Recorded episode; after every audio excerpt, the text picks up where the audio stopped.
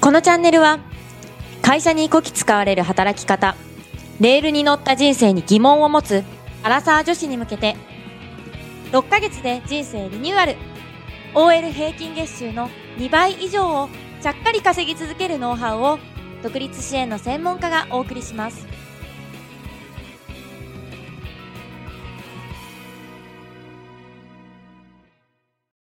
アラサー女子の月収倍増ノウハウラジオ。皆さんこんにちは。宮田美咲です。いやー放送4回目になりましたね。いや皆さん楽しんで聞いてもらえたらいいなと思います。いや真面目な話もしながら前回の話なんかあの毎日何やってんの？みたいなゆるい話。私が1人でディズニーに行く話とか猫カフェ猫アレルギーなのに行くんですっていうしょうもない話とか しかしてないんですけど、まあ、そういうゆるい話も交えながらやっていこうかなという感じですね。今日のテーマは、えっと、最近私が思ってるちょっと、あの、お堅いテーマです。私は、最近思ってるそのテーマっていうのが何なのかっていうと、男女平等ってありえないと思ってるんですね。うん。あの、まあ、これをこう、思い返したというか、あの、強く認識した事件というか、ありまして私の友人にその消防士として働いている男性の方がいるんですねでこの間飲みに行った時になんかちょっと微妙な顔をしてこう肯定もしないけど否定もしないけどみたいなこう微妙な顔をしてポロッと言ったのがそのお国が上がさって言って女性の雇用を推進しててみたいな何パーセント以上雇用しなきゃいけないんだよねみたいなことを言ってたんですよ。で私のその友人の話では消防士の仕事ってすごいハードなんですよ。勤務って基本的に24時間体制なんですって。24時間から、えっと、例えば、えっと、8時から8時って言ってました。朝の8時から翌朝8時までって言ってました。で8時だったかな、まあ、何せ朝だったはずなんですよ。でえっと仮眠の時間とかもあるんだけど例えば仮眠の時間に呼ばれたりとかしたら、まあ、速攻で飛び出ていかなきゃいけないし、うん、で何もない時は何もない時で体鍛えなきゃいけないしあの大きいあの消防車とかもねあれあの免許を取らなきゃいけないらしいんですよ。でその免許を取る勉強したりだとかその訓練したりだとかっていうのをずっとやってるわけですよね。でいつももうすごいなと思いながらもうムキムキだしと思いながらいつも話聞いてたんですよ。で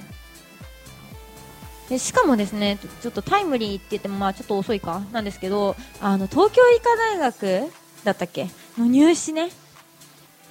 あれはちょっとないでしょうってやつ。あの女性だけ一律で点数引かれちゃったやつね、うん、私はその本気で大学受験した口なんですよ文系ですけど。えっと、高校2年生の冬から入学するまでに偏差値を10上げたんですよ。どうしても入りたい大学があったから。っていうぐらい本気で勉強した人なのでそれさ18の女の子に対してすることじゃないでしょと思って最初すごいその大学に対してイラッとしたんですけどでも、まあ、その消防士の話も含めて今回の事件の件も含めて分ねあの私がイラつくべきところってそこじゃないと思ったんですね。本来避難を受けるべきなところって多分大学ではないし消防の上の人たちでもないわけですよ。で私自身女性だし女性っていう性を自認していてあの女性であるということに対して誇りを持ってるんですね。でなんですけど、まあね、一月のうち1週間調子悪いし、むくむし、血流悪くなるし、頭も痛くなるし、頭どころじゃないし、痛いところ。長く椅子に座ってることとか、立ちっぱなしなことって辛かったりとかするんですよね。でも、よく考えてみてくださいね。これって普通というか自然なことなんですよ。普通じゃないか。うん、自然なことなんですよ。でむしろ現在の既存の働き方とか生き方っていうのが不自然すぎるんですよね。でそもそも人間が進化を遂げるときに座りっぱなしとかもしくは立ちっぱなしっていう状況っていうのは想定されてないと思います、うん、で男女が平等に働くということは想定されてないはずです。役割分担があったと思います。うん。でねあそうだ。あのこれあのまだ本当かどうか分かってない学術研究らしいんですけどあのセクシャルマイノリティの人あのヘテロじゃなくてホモ系であの人を好きになる人男性、男性、女性、女性で好きになる人っていうのって人口増加をあの止めるためだそうですよ。いやなんかなんか昔なんかはそんなねあの子供を産み育て昔って言ってもその石器時代とかの話ですよあの子供を産み育て自分の子孫を増やすことが大正義だったけどこのねご時世。それこそムスカの人がゴミのようだ並みに人がたくさんいるわけですよ。でもちろん食料問題も出てきてるわけだしそりゃそういう人たち増えないっていう考え方をしている人たちもいるらしいです。あちょっと待って話それすぎた。ごめんなさい。で そうだからそもそも人間が進化するときにその男性の役割女性の役割っていうのがそもそもその生物学的に女性は子供を産み育てることができる。しなければならないじゃないですよ。できる体である限りあのこういう役割分担の方がいいだろう。じゃあこの要素いらないよねとか逆にこの要素伸ばしてあげた方がいいよねっていうのが男性も女性もあったはずなんですよ。でこうやって今人間が進化を遂げてるけどその座りっぱなしとか立ちっぱなしっていう状況っていうのはそこでは絶対想定されてなかったと思うし例えば今みたいにそのオフィスで男女が平等に働くとかそれこそ消防署で男女が平等に働くとか激務だけど男性も女性も変わらず働くとかっていうのは想定されてないですおそらく。ででもですよ。まあまあまあまあまあ。今までの時代っていうのはここ数、えー、それはちょっと言い過ぎだな。100年手前ぐらいか。100年ならないぐらいまでっていうのはそうやって働くことで経済活動っていうのを促してきたのかもしれないけど人間の進化の歴史で考えた時にそれって本当小指の爪ほどのサイズのはずなんですよ。でしょ？じゃああの肉体的にタフな仕事まあ、これだけ人間が増えてきているからそういうのにあの向いている女性ももちろんいると思うけど、えっと、一般的にその肉体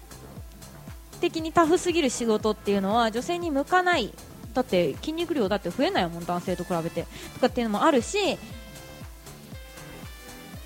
ね？お医者さんの仕事なんかもハードなわけじゃないですか。そんな風に人間というか女性の体はできていないと思うわけですよ。で逆に言うとその私の妹は保育士さんやってるんですけど男性の保育士さんも最近増えてはいるんですよね。でもなんかいつも妹が言ってるのはその子供が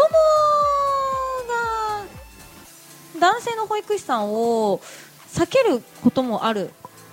ということも聞いてます。あのと例えばその妹がその受け持ってるのが0歳児、1歳児だからっていうのもあると思うんですけどその4歳、5歳とかになってくると全然そういうことはないらしいんですがなんかこう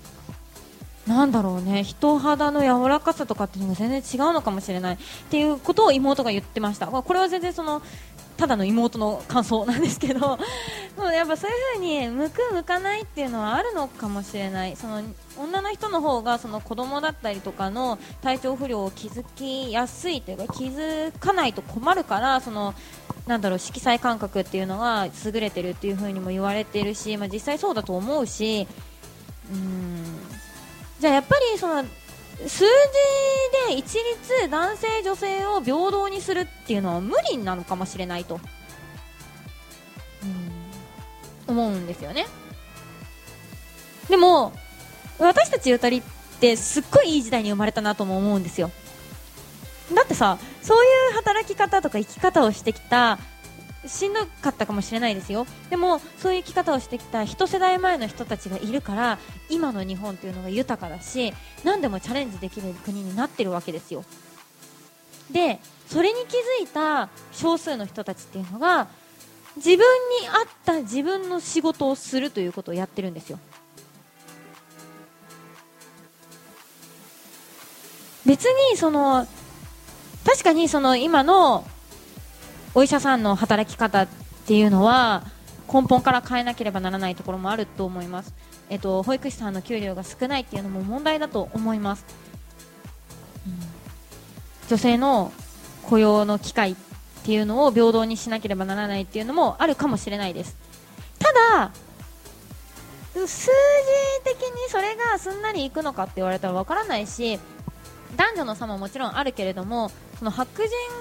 というかねそういう人たちがたくさん住んでいる国はそういうことをしているからじゃあ私たちモンゴロイドもそういうことができるのかって言われたら多分そうでもないはずなんですよ。そこにも大きく差があるはずなんですよ。私カナダで住んでたことがあるんですけどやっぱり彼女たちはすごいタフ。すごいなと思う。私も結構日本人にしてはタフな方だと思うんだけど彼女たちには負けます。すごい。っ